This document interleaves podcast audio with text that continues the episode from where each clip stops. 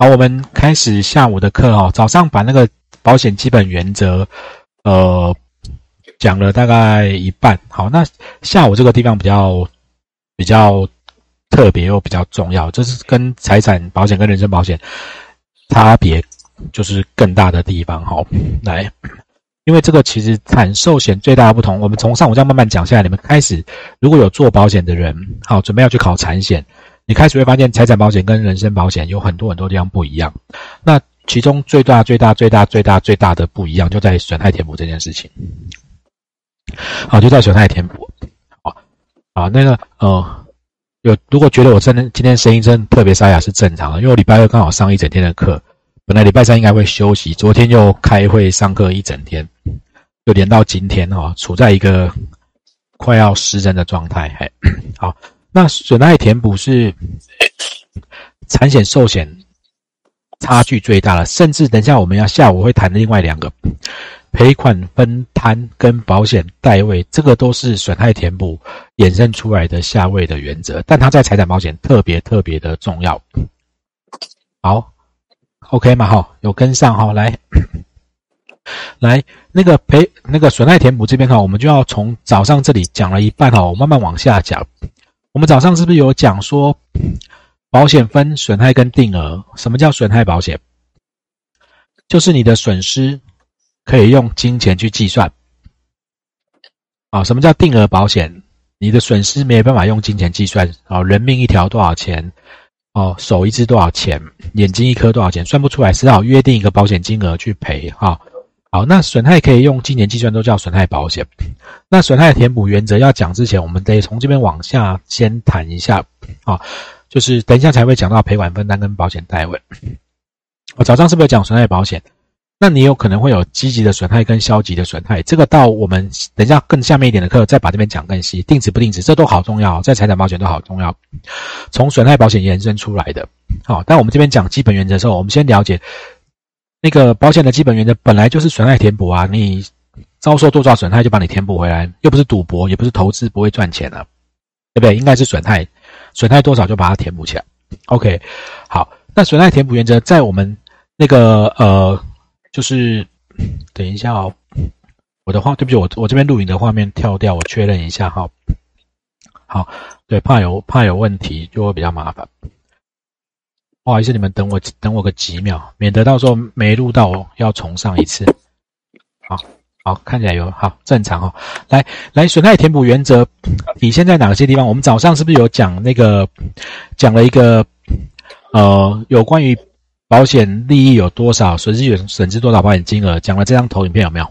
早上是不是有在谈这一张？诶，我发现我的人没出来，我是不是没出现很久了？还是我都忘记了？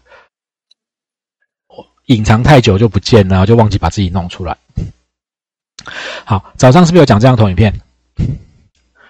某甲房子只有五百万嘛？哈，他对保险利益有多少？他遭受多少损失？他只会得到他的填补这个东西，如果可以区分是甲或乙的，他多少东西他填补多少损，就是多少损害他填补多少损失。这在保财产保险上面很重要，你不会因为你财产遭受损失赚钱。你遭受多少损失，得到多少的填补。好，但是它比较特别，有一些例外的状况。什么叫例外状况？其实最常见就是我们在卖寿险，因为你损失不好估计，所以他就可能会买一个保额，那个不是损害填补，它就是约定了有一个保额，或者有一些保险保险金额，它是定额保险。来，台产的防疫险。缴五百赔十万，那那十万是什么概念？是你遭受了十万的损害吗？不是，不是吧？你没有说没有办法估计那个损害嘛？如果比如说我做成隔离费用的保险，你因为当时要去做隔隔那个防御旅馆，可能一天三千、四千、五千，拿旅馆的费用来赔，那个就是实报实销损害填补。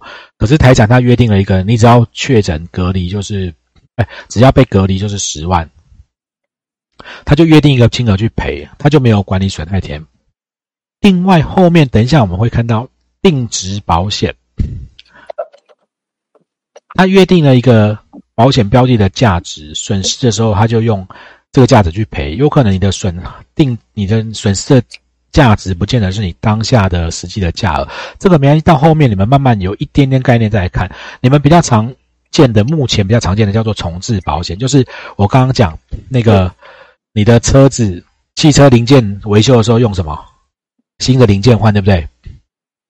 住宅火灾保险。在赔的时候也是用重置的去算，这些是例外哈，让你们有一点概念就好。它有虽然是损害填补原则，但是有些状况下它会出现例外。好，好，那衍生出来的另外两个下位的概念，反而是我们在寿险上不常见，财产上很重要的。寿险甚至有人会弄错哦，一个叫赔款分摊，一个叫保险代位。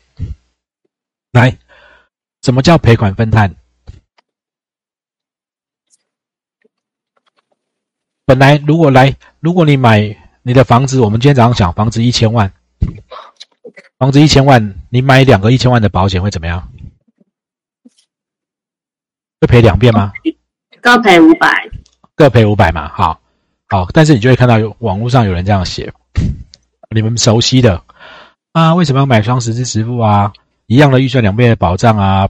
哦，花十万啊，一个十字赔十万，两个十字赔二十。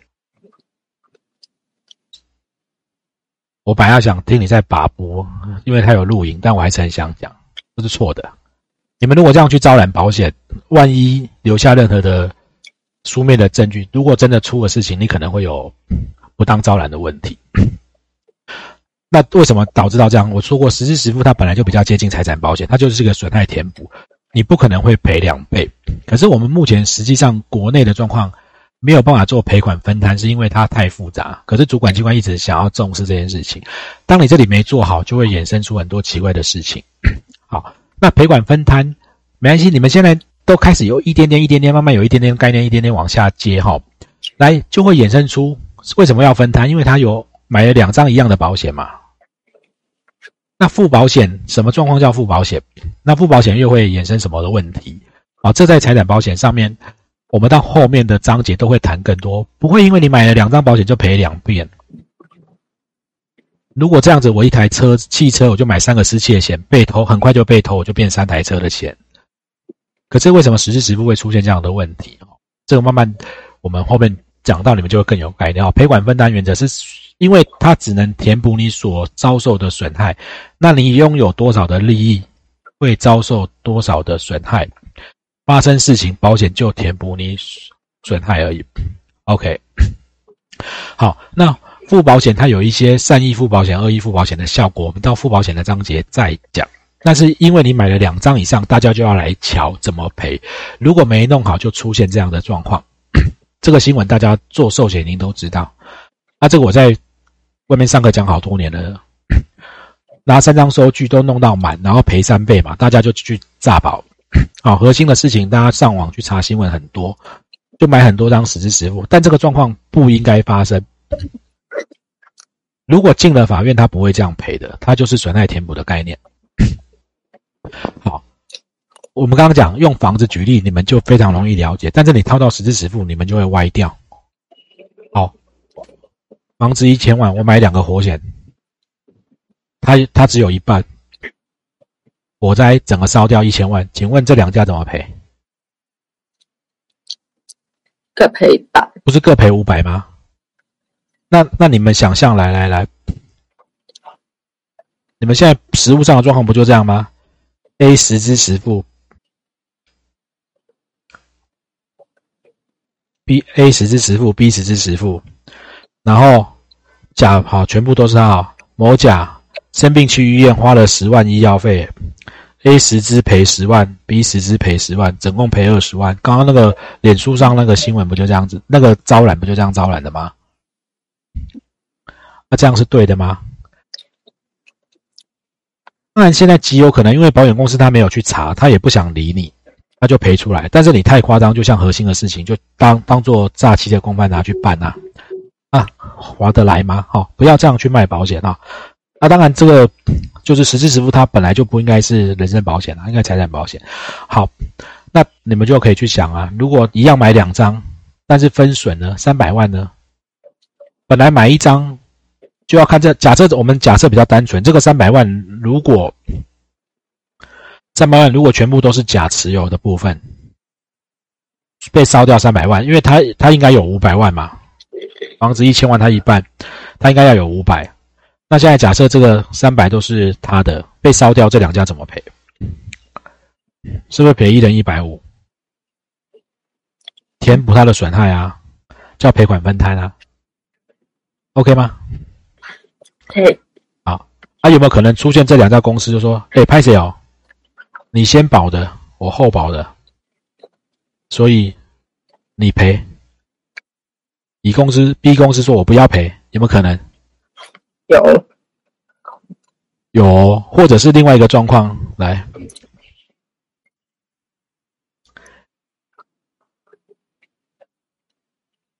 买了两张，A 买五百，B 买一千，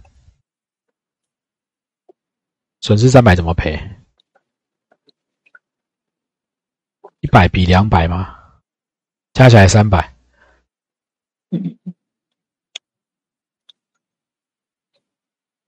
怎么摊？你们觉得怎么摊？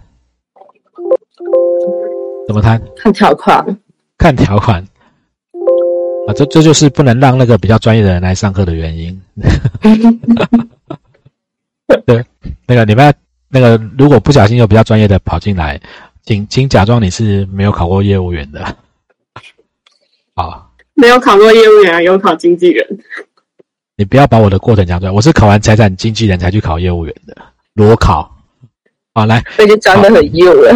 来，好，所以怎么摊它就有几种方式啊。刚刚有同学说看条款的，好，来赔款分担，有一些他就讲到比例，比如说，呃，大家怎么摊看比例，有这几个哦。那这个，呃，我有在选择题看过一题而已，所以待会如果听不懂就算了。大部分都是比例责任制，我就是按保额的比例。刚刚如果五百万一千万，那刚刚我们刚刚看，假设他损失三百万，那 A 公司保额是五百万。B 公司保额是一千万，可是他实际上损失三百，一比二，所以算出来就一边甲公司赔一百万，乙公司赔两百万，OK 吗？可以啊，这好，这是按这是按比金额比，大部分的是这样赔的，好，大部分是这样赔。那什么叫责任呢？按赔偿金额的比例分摊，什么意思呢？如果是实支实付，就比较容易，应该可以用这种。如果未来真的要避免一些问题，哈，什么叫什么意思？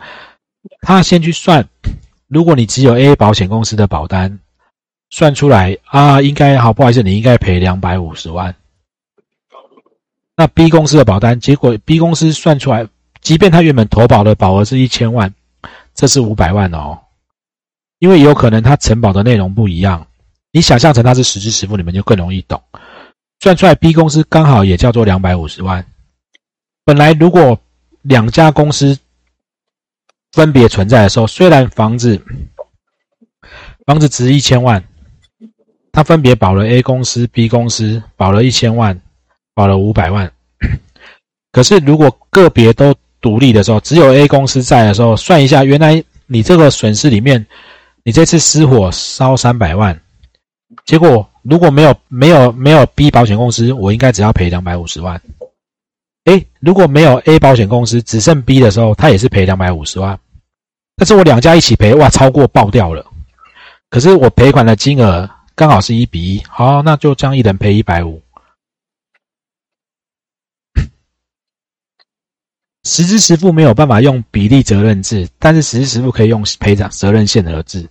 因为实支实付，有的人，如果你们是卖过实支实付的人，好，那如果你还没有做保险啊，啊，如果你卖过实支实付的人，你就会发现每家的条款，因为手术的定义啊，各式各样的标准不太一样，好，不太一样，所以，哎，你这次住院拿出说拿，假设这次住院，我们假象你住院花了十万的收据，你有没有可能去 A 公司请实支实付，他算出来赔你六万？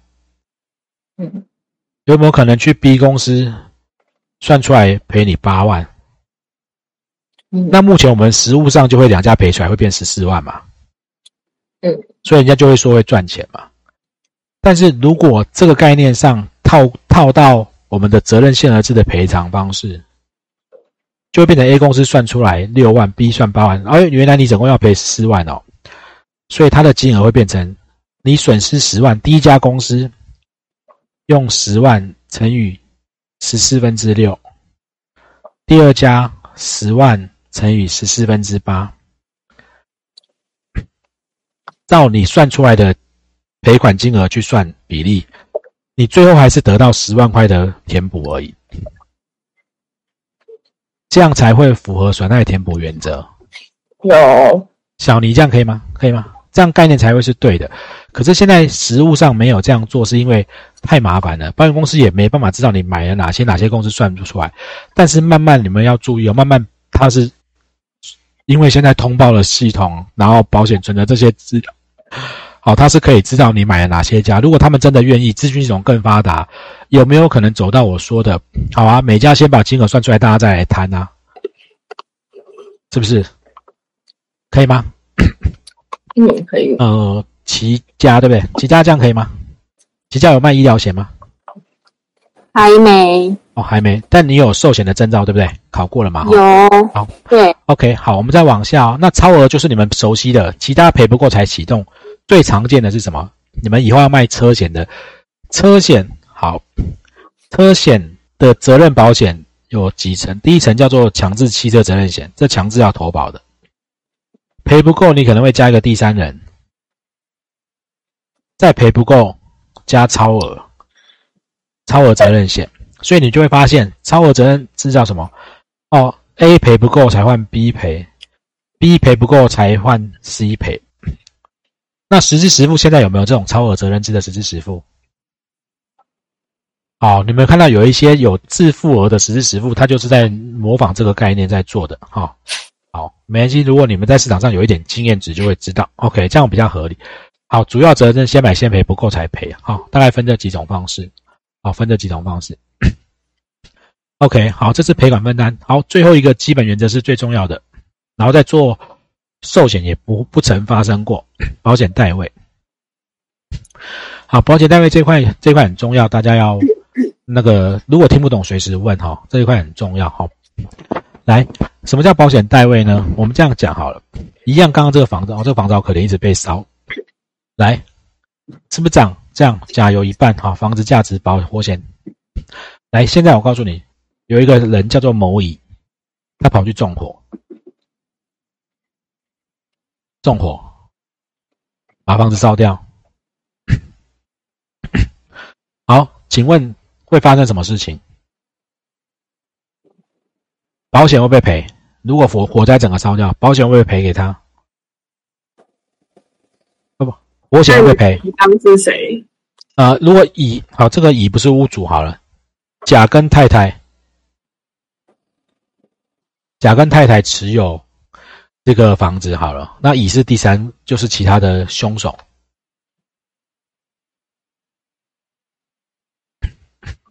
所以会怎么样？赔偿代位。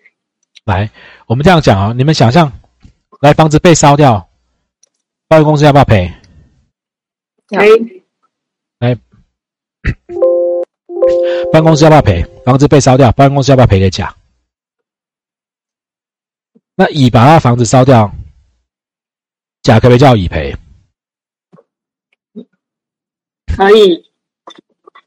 哎，小尼，如果你有一个房子或有一台车子被人家烧掉了，你会不会叫他赔钱？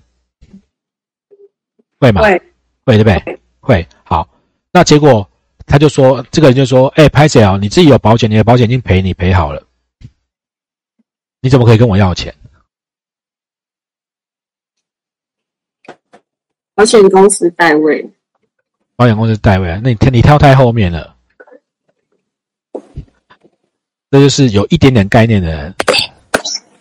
好，来，为什么甲来乙如果把甲的房子烧掉，为什么甲可以叫乙赔？因为在民法上有规定哦，你把人家东西弄坏你是要赔的。我们今天不会上民法，我们也没有办法上这个。但是，好，你故意过失不了不好，不小心把东西弄坏了，你要。那个你要赔啊，所以保险单位你就会发现，他跟三个人有关系。我们这样讲，现在这三个人，如果这个第三人就是刚刚那个纵火的乙，在刚刚那个状况下，如果没有做保险代位的设计，会出现什么状况呢？我们讲，如果没有这样子，呃，好，等一下我们把保险代位为什么要有保险代位，还有它什么状况会发生，我们把它那个分开把它跟大家讲一下哈。我们先讲，等一下会先讲保险代位的意义，还有它怎么做。好，什么状况会例外哈？我们先来看保险代位的意义。为什么要做这件事情？你看，刚以刚那个房子来看，我们先看被保险人。被保险人是不是屋主？这里我慢一点哦，如果不懂随时问哦，特别是你们如果要考试的。刚刚屋主是不是甲？是不是乙去纵火，把他房子烧掉？好，那可是因为甲他买了保险啊，保险公司会赔给他一千万。我们假设他全部持有好了啊，房子烧掉一千万，甲就赔给他。那甲就说：“乙，你怎么可以烧我的房子？”哎，对不起，有人要问问题吗？没有哈，没有。好，来啊，我用这样好了，这样子才不会遮到我画画。来，来，那个保险公司赔给甲了，可是甲就说：“乙，你把我房子烧掉了，你不用赔吗？”那乙说没有啊，你你的房子烧掉，保险公司赔给你，你没有损失啊，不就长这样？如果如果乙来乙又赔给甲一千万，因为不啊，拍钱拍钱，我把你房子烧掉，赔你一千万。哎，甲从保险公司又得到一千万，从此甲就发现了，原来买房子让人家烧我会赚钱，这样会不会不合理？会啊，我们刚刚讲。保险它就是一个财产保险，它就是一个损害填补的概念啊。你你失去的利益是一千万，你损害填补就是一千万，你怎么可以多？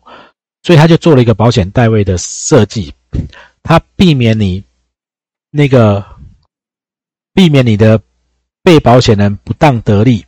什么意思呢？因为如果乙也赔他一千，他也给他一千，他就会赚钱。好，所以不行，你不能赚钱，所以。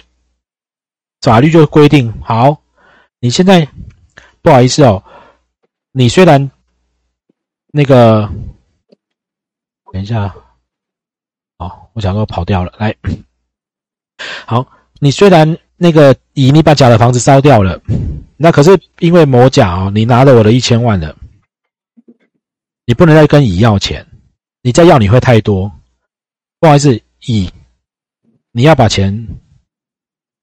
给保险公司给我，那为什么要这样设计？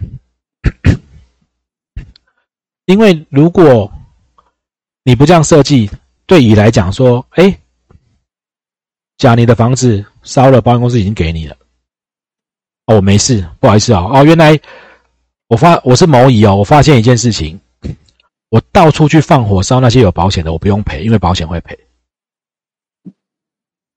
好，所以他就会设计一个叫做保险代位，他避免这个加害人第三人去逃避责任，你还是要负责，你把钱赔给保险公司。那对保险公司来讲有什么好处？如果你赔给保险公司，你就会发现，好，当这样设计的时候，保险公司他虽然要赔给他，但是因为已赔给他，最后保保险公司有没有出到钱？没有，没有哎，所以保保险公司只出到讨跟乙讨钱的成本而已，除非他讨不到钱，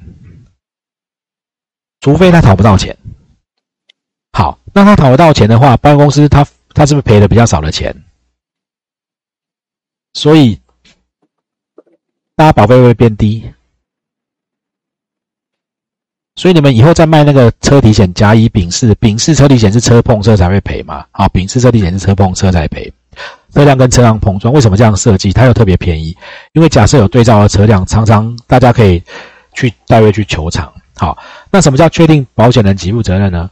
如果没有这个代位设计，哎，那保险公司说不好意思哦，如果是已经先赔给你一千万了，哎，那我就不用赔你了啦。嗯，反正反正人家有赔你了嘛，我不要赔。也很怪，所以他就会变成说：好，没关系，事情发生的时候，你不能多拿，你也不能逃避责任，我还是确定要给你。好，所以就由我来，我来给。保险公司来给钱，但是你不能卸责，你把钱补给我。所以保险公司是代替甲去跟第三人要钱，他代替甲去跟加害人要钱。那要到钱以后，大家保费会低；他要不到钱，保险公司就自己吸收。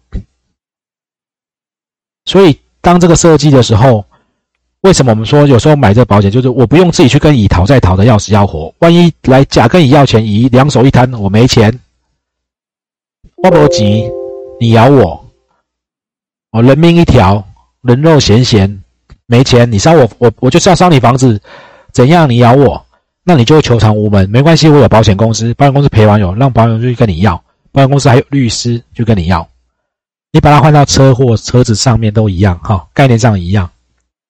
OK，这是保险代位它设计的意义。好，来，那他要能做保险代位，他一定要是第一个这件事情，他必须要是什么？保险公司要赔的事情，他能代位的时间，他怎么行使？哈，他有几个要件？等我一下哦。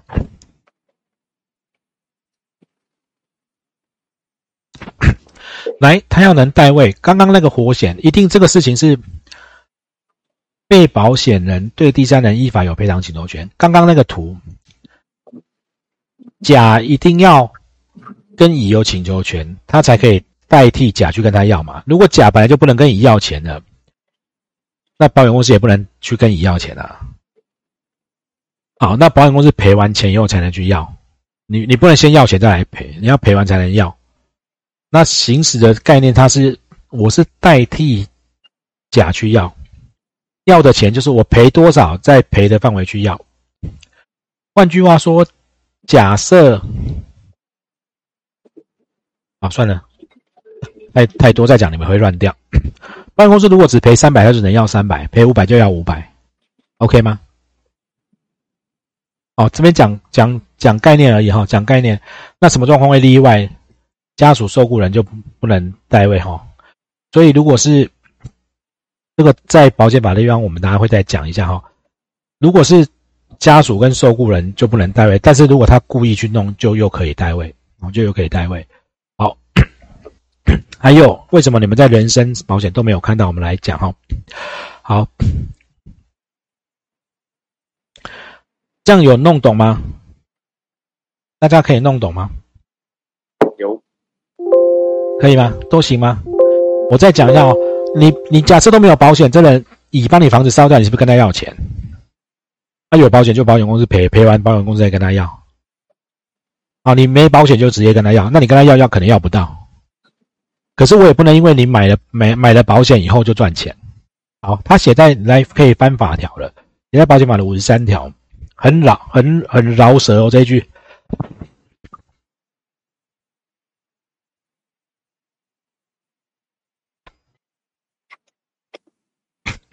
哦，对不起，我关一下静音，因为刚要咳嗽。如果我曾经被同学反映过，万一在咳嗽的时候没有把它关静音，你们的 大声。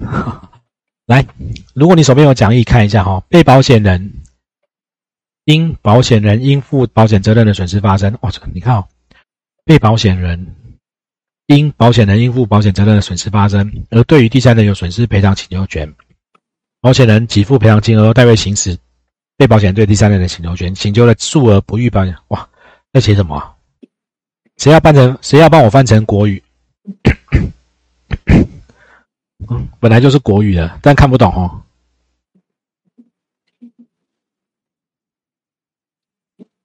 秋敏看得懂吗？可以吗？会不会觉得很饶舌？来，做寿险就会比较陌生。来。先看哦，这时候就是保险，就简称出险啊，保险事故发生，对不对？客户出险了，对不对？而且这个损失呢，竟然是有别人做的，所以保险公司赔了钱之后，可以。代替原本被保险人本来是可以跟第三人求偿的，因为是你做的，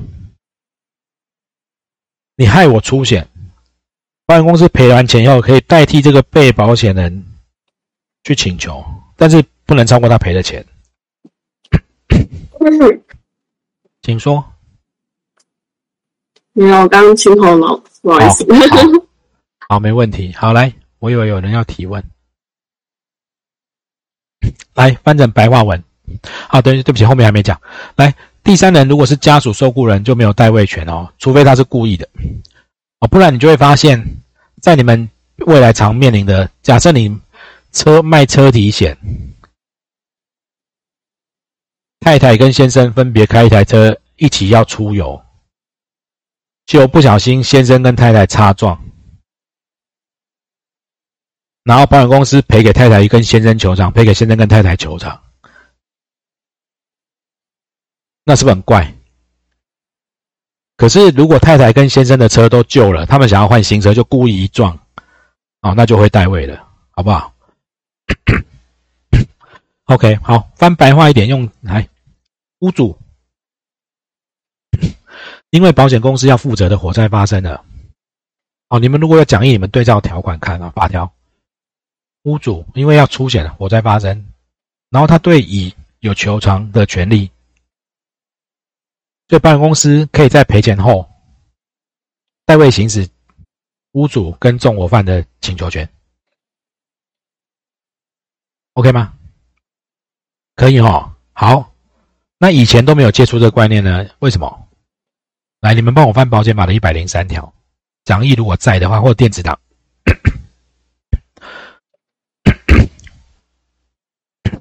来，一百零三条，好，一边翻哈。来，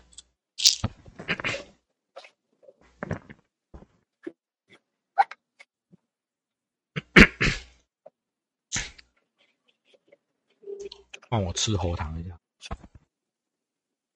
来。他是不是写什么？人寿保险不能代位，不然会出现什么状况？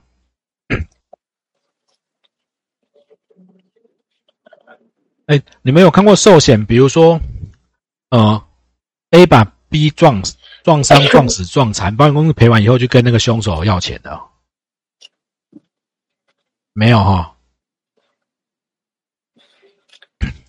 或者我我我的新冠肺炎传染到你身上，结果，然后你去住院，然后办公哎医院赔完以后又来要钱没有哈？人身保险人寿不得代位行使。我们刚刚讲人身保险分人寿、健康、伤害、年金，你们再往下翻，你们就会发现一百三十条、一百三十五条、一百三十五之四，分别在健康、伤害、年金的这几条都准用一零三，所以人寿、健康、伤害、年金都不能。都不能代位，哈，都不能代位，可以吗？嗯，呃，都行哈。好，那往下喽，哈。